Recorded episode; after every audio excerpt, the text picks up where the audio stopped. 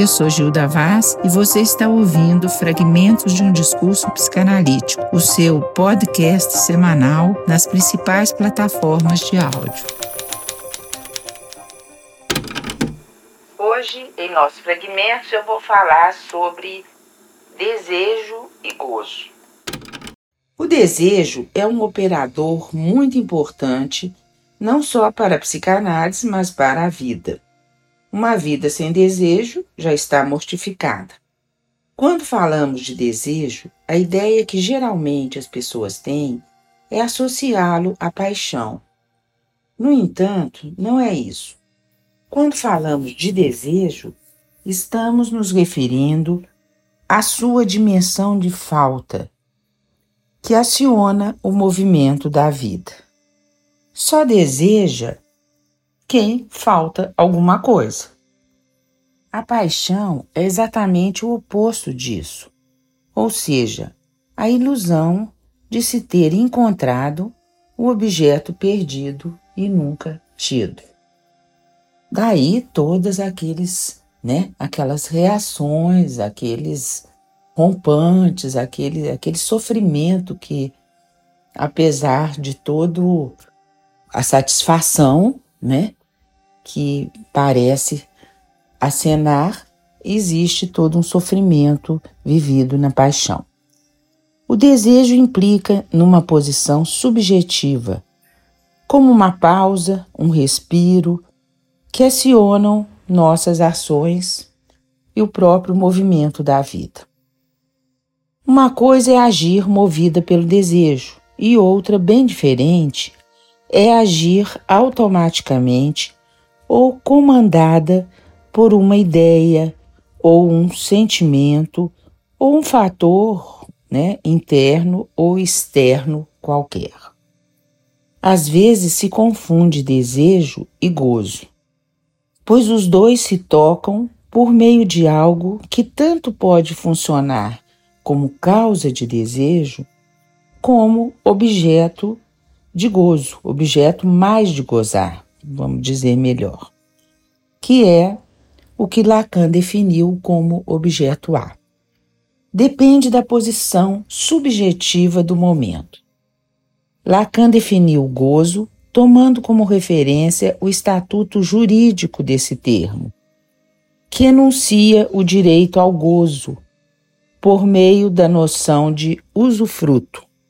Então a gente, né, ouve dizer gozar da herança, gozar de um patrimônio, gozar das faculdades mentais ou não. No direito, assim como na psicanálise, o gozo está submetido a leis e normas.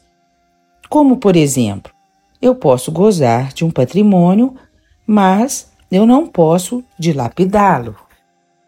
Mas o gozo insiste e se impõe como repetição de um mesmo padrão de funcionamento que, se por um lado se torna um traço de identidade, por outro pode se tornar uma fixação, um aprisionamento, quando revestido pelas vestimentas que cada época e cada sociedade oferece. É aí exatamente quando se perde a própria identidade. Cada um de nós é pego ou atraído por um tipo de coisa. Né? Tem sempre alguma coisa que pega, mas usando uma linguagem mais sofisticada, né? ou dando um nome mais sofisticado, Lacan, em seu seminário Avesso da Psicanálise, oferece um outro termo para dizermos dessa coisa que nos pega ele fala de latusas. Diz ele que o mundo está povoado de latusas. Esse termo vem do grego leteo, que se refere ao rio do esquecimento. Lacan fala da latusa como aquilo que captura cada um de nós e provoca o esquecimento do ser. Acho assim essa essa formulação muito interessante, né? porque é exatamente isso que acontece. Quando nós somos capturados por alguma coisa, seja por uma pessoa, seja por um objeto, nós por um instante perdemos, esquecemos de nós mesmas, né? Nós mesmos.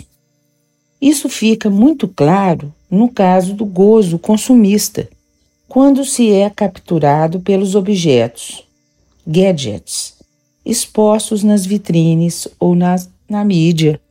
Aliás, esses objetos, eles são produzidos exatamente para causar esse efeito, para nos pegar, para nos atrair.